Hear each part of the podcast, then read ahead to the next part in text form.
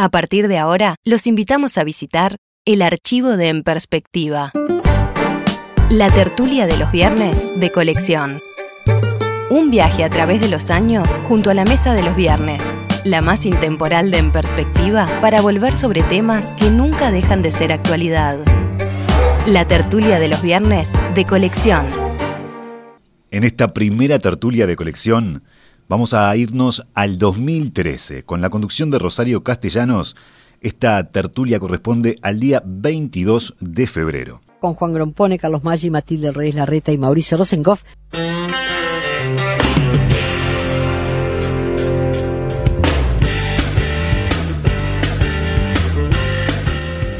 Ayer se cumplieron 165 años de la publicación de uno de los tratados políticos que más influencia han tenido en la historia de la humanidad.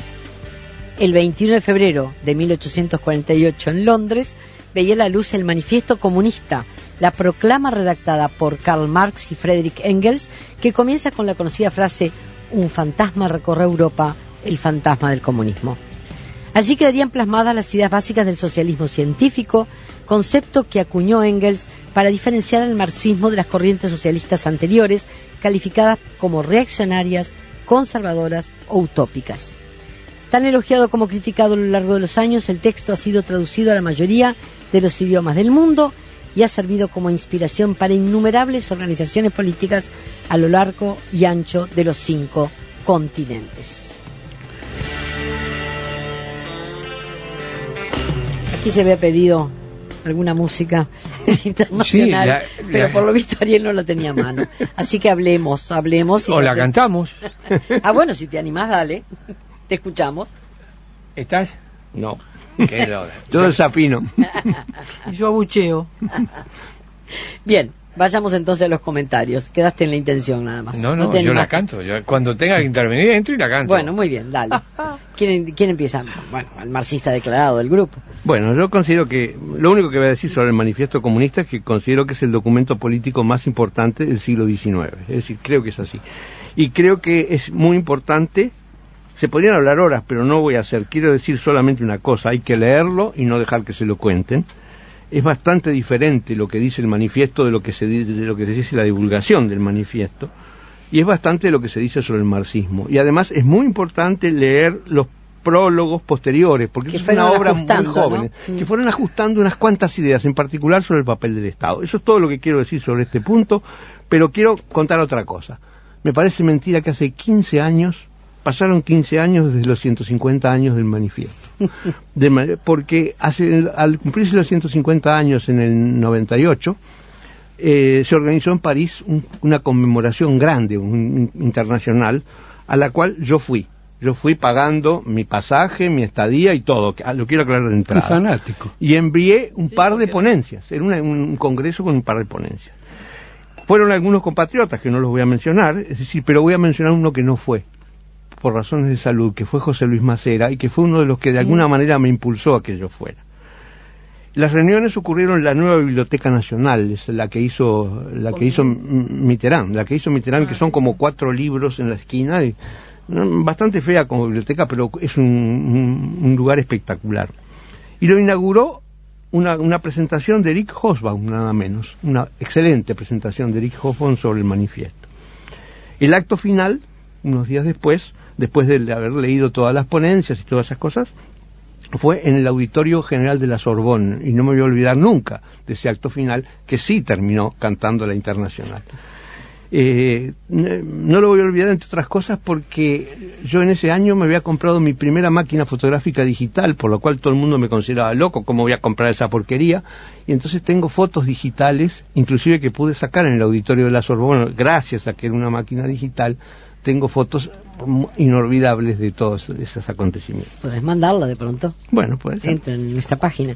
Tú decías eh, que Marx Engel eran muy muy jóvenes, es cierto, uno tenía 28 y el otro 30 años en el año 48. Por eso, los sucesivos prólogos fueron, agregando cositas, ¿no? Sigamos la ronda. Carlos. Sí, este, este es un punto para mí muy muy clave, más cuando estoy en esta reunión con, con mi amigo Ron Pones, una diferencia sustancial que tenemos y que llevamos muy bien, no solo elegantemente, sino lealmente. Este, yo pienso que eh, es verdad que este manifiesto va a ser el documento más importante del siglo XIX. Se han pasado dos siglos, ¿no?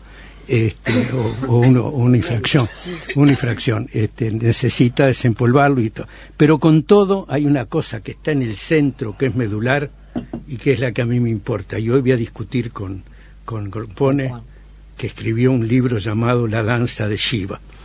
Y, este, y sobre ese libro y sobre esta frase del, del manifiesto es que vamos a disentir. El manifiesto dice el proletariado se valdrá del poder para ir despojando paulatinamente a la burguesía de todo el capital. Y después se explica que la finalidad es, la expropiación de la propiedad inmueble, los impuestos progresivos, la abolición de la herencia, la confiscación de la fortuna de emigrados y rebeldes, este, y la multiplicación de las fábricas nacionales y de los medios de producción. Es decir, es un conjunto de medidas y de ideas que promete como final un paraíso, todo basado en obtener la propiedad. Es una de las este, formas más inteligentes y más poderosas de hacer del dinero Dios. Yo que no estoy de acuerdo con eso, pienso que el libro de Grompone, que es brillante, tiene como flaqueo tiene como punto flojo, como punto flaco, el ser marxista. ¿Por qué? Porque el marxismo es una forma de atención y de amor y de pasión por las cosas. Y en ningún momento, ni este manifiesto, ni este precioso libro que se llama La danza de Shiva, atienden al cambio de la gente como gente. ¿Qué pasa de aquí a los 60 años que necesita este, Juan para que el mundo cambie y el capitalismo caiga? Yo creo que va a caer el capitalismo, por supuesto que sí, pero como siempre sucede en la historia del hombre, va a caer para tener un estadio superior. ¿Superior en qué sentido? No en el sentido material de la plata, del dinero, de la propiedad, de la herencia. Mejor por la calidad de la gente. Va a haber hombres que van a repudiar muchas de las cosas injustas y horribles en las cuales estamos nosotros sumidos. ¿Verdad? Una, una de ellas es estamos obligados a optar entre la libertad o la falta de libertad para hacer justicia social. Eso tiene que poder tiene que ser superado. ¿De qué manera? Con la calidad humana. Y esa es la discusión que yo tengo contigo, querido. Estoy en casi todo de acuerdo, excepto alguna palabrita que yo cambiaría. En lugar de dinero usaría la palabra economía, pero nada más. Si no, estoy totalmente de acuerdo. Totalmente de acuerdo que la sociedad nueva es un cambio de, hacia la espiritualidad, no cabe duda, y el abandono de las cosas materiales. Pero eso no quiere decir que la historia hasta el presente es la historia del desarrollo material. Sos un marxista actualizado. Por supuesto, no del siglo XIX. Fabricio, por las dudas, si tenés que seguir contestando, vamos a darle intervención a los demás. Se define como machista leninista, No, no, leninista no. Machista tampoco. reconoció el machismo, ¿viste? Este, no hay ningún documento político en, el planeta que haya generado convulsiones, revoluciones, movimientos, confusiones como el de Marx y Engels. Eh, la primera cosa que hay que ubicarlo en el contexto histórico en que es redactado. Engels mismo cuenta las fábricas textiles con el maquinismo en Londres, eh, trabajaban 12, 14 horas y a veces los serenos, al otro día cuando ordenaban los talleres, se encontraba gente, niños a veces, que habían muerto al pie de los telares. Es decir, que estamos... Situación además que él no vivía porque él estaba en otra condición y supo verlo, era, claro, lo mandaron a, aprender a ser dueño, ¿no? Y, la, y desde esa condición igual tuvo la sensibilidad de percibir esa, esa terrible situación, ¿no? Bueno, eso es eh, le pasa a todos los profetas y le pasa a todos aquellos que de alguna manera intentan trazar una alternativa a una situación de injusticia social. No necesariamente han muerto al pie de los telares los que han mandado mensajes de paz y amor, digamos. Este, y Y la falta de adecuación en algunos casos y el éxito en otro de estos movimientos que dio lugar a la generación de organizaciones políticas eh, bajo la misma denominación. Pero yo lo que rescato fundamentalmente de esto es la penetración que tuvo en todas partes con el emblema de que eh, haya, como en el final del manifiesto, una sociedad donde hubiera pan y rosas para todos este, y es notable cómo nosotros que venimos de hacer concursos sobre Horacio Quiroga, eh, como los mensú de los yerbatales, como cuenta Quiroga en el cuento primero de mayo, terminan cantando aquello de agrupémonos todos en la lucha final. Bueno, esa era parte de la internacional, que no el estribillo más conocido. Bueno, no, yo quisiera un poco hacer un poco de números en cuanto a fechas, ¿verdad? El manifiesto es de 1848 y luego a principios del siglo XX se produce la revolución bolchevique en, Rusia, ¿verdad? Que no, no, fue más que medio siglo más de, tiempo.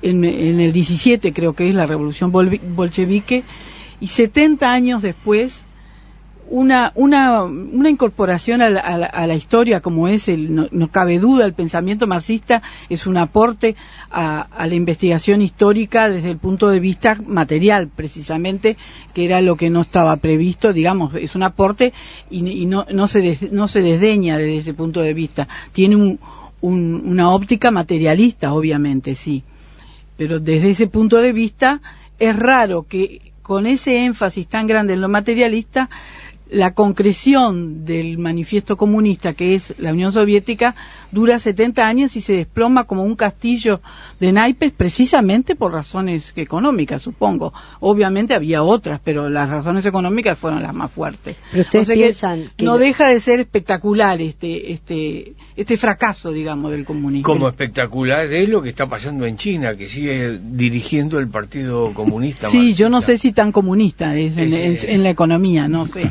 No, mi pregunta es si más allá de lo que pueda ser la, incidencia directa sobre lo que ocurrió en la Unión Soviética o lo que está ocurriendo en China, no significó un replanteo general en casi todas las filosofías. Yo creo que aún, el cristianismo se replanteó muchas Obviamente, cosas. Obviamente, y también quiero tomar lo que decía Maggi con respecto a las modificaciones en el capitalismo que habrá que hacer. Pero eso son evoluciones. Desde el capitalismo se puede evolucionar. Otra cosa es un derrumbe absoluto. No, yo pienso, yo pienso que el capitalismo va a cumplir su ciclo y va a terminar. Estoy completamente de acuerdo con Grompone. Y, incluso, con el manifiesto. Y, y, este, y este, incluso en la fecha y todo. Me parece que es bien razonable todo lo que dice. Es decir, el, el capitalismo solo puede existir creciendo. Cuando el mundo esté satisfecho y no pueda crecer más, porque toda la parte económica se ha, se ha satisfecho porque no hay una revolución industrial ahora, hay una revolución electrónica y después de una revolución electrónica una revolución digital que va mucho más allá. Es decir, todo esto va a una velocidad fenomenal, así que yo creo que medio siglo puede, significar la muerte del capitalismo o, la, o la, el, ennadecimiento, que, el capitalismo siendo muy poco.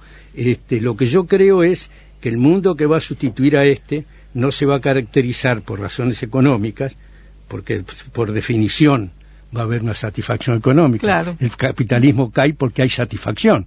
¿De dónde nace? Nace las necesidades insatisfechas, ¿no? Así que cuando estén satisfechas se va a. ¿Y qué es lo que va a cambiar? Va a cambiar el hombre. ¿Y cómo va a cambiar? Va a cambiar a la manera de lo que el mundo que está planteando la Internet, el mundo que está planteando la red de redes, el mundo que está planteando una presencia sin policía, sin Estado, sin coacción, una preciosa anarquía como es la, de la del mundo este, de, la web. Y la web será la fundadora de un hombre diferente, menos adquisitivo y mucho más intelectual. ¿Y tú pensás que en 60 años, en 60 años, el mundo, porque quizás tiene que ser una dimensión universal, va a cambiar para alcanzar ese estado ideal? Pensá lo que cambió el mundo en los últimos 15. Porque estamos hablando que tiene que abarcar África, que tiene que abarcar sectores de Asia, es decir, donde todavía estamos muy lejos. No, no, habrá, habrá rincones que limpiar, habrán quedar, quedarán rincones por limpiar. Eh, sí, yo quiero, quiero recordar otro enorme documento político, pero mucho más antiguo, que es la ciudad de Dios de San Agustín. Hay quien recuerda el sermón de la montaña. Ahí está. Bueno, eh, yo considero, entre los oyentes. puedo compartirlo. Yo considero que son más importantes las cartas de San Pablo, pero yo quiero recordar como documento fundacional de, de una sociedad nueva la ciudad de Dios. Precisamente el tema de la ciudad de Dios es la contraposición entre la ciudad del diablo, que era la ciudad material romana, contra la ciudad de Dios, que era la ciudad espiritual. Es decir, creo que esa, ese documento nos ilustra sobre cómo va a ser el cambio. Es decir, yo entonces, así como recomiendo leer el manifiesto comunista, recomendaría leer La Ciudad de Dios, pero con esa otra perspectiva, no con la perspectiva de que posiblemente ese sea el camino. Hay quien dice que en el manifiesto comunista hay algunas cosas. Sin duda, sin del duda. pensamiento de San Agustín. Sin duda. Y, este, y la otra cosa que quería decir es que la Unión Soviética aplicó mal lo que dice el manifiesto comunista. Precisamente Lenin se preocupó por nacionalizar toda la producción cuando el manifiesto es muy cauto, el manifiesto en su redacción inaugural es muy cauto con la, nacionalización, la, estatización de las empresas.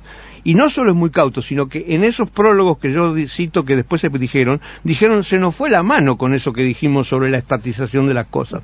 Pero Lenin no hizo caso y estatizó todo. Y ese fue el fondo de la cuestión por la cual se rompió económicamente la Unión Soviética. De modo que fue una mala aplicación del manifiesto. que además nunca llegó la etapa comunista. crea también la nueva política económica, la NEP, donde de alguna manera descongestiona la estatización, el desarrollo. Eh, porque, se dio cuenta que iba mal la cosa. Bueno, eh, claro, este, eh, los que tienen que decidir lo deciden de esa manera, pero yo comparto el editorial de Valle y Ordóñez sobre la figura de Lenin este, que trajo este Maggi en una editorial en sus notas del país. Este, pienso que la medida del tiempo es, es muy insuficiente en los tiempos que corren con esta historia.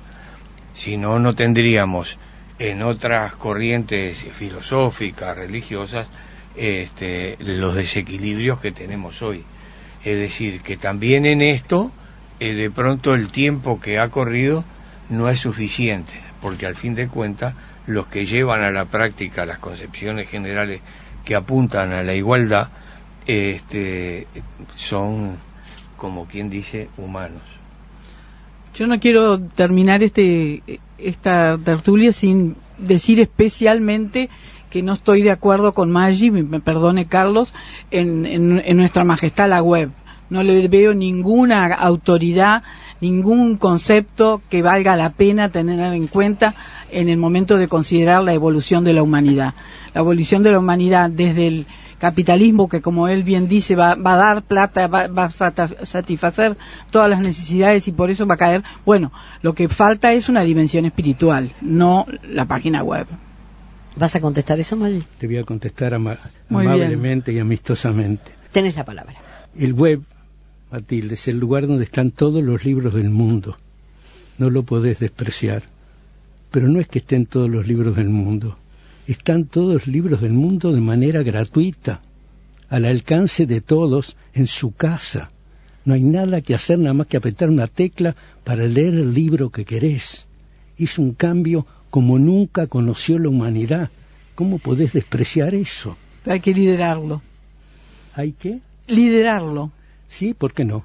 Ah, se puede liderar, pero si hay un líder espiritual, yo se puede se puede liderar de muchas maneras. A mí me atrae mucho por mi manera de ser, porque es un mundo anárquico. Claro. Es un mundo que no tiene policía, es un mundo que no presenta ninguna obligación ni ninguna amenaza. Nadie es más libre que alguien que está en el web. Nosotros recuperamos la prima, la cosa más hermosa que tuvo el hombre, que era su anarquía. ¿no? Nada de mandones. ¿Te parece que eso es despreciable, Matilde? No me atrae en lo más mínimo. Y, por eso es un anticipo de la sociedad nueva. Y yo creo que es así. podríamos ¿Por qué razón? Por, por ser anárquica, ¿no? Sí, por claro. ser sin mando, sin, con Claro. igualdad. Entonces Claro. podríamos parafrasear eh, la consigna de Melina Mercuri en Nunca en Domingo del mándense mudar tuito. Eh, no, ese era No, no, no, no. otro. De, de mande. eh, y ahora nos vamos todos a la playa, ahora nos vamos todos a la web. Estás escuchando la tertulia de los viernes de colección.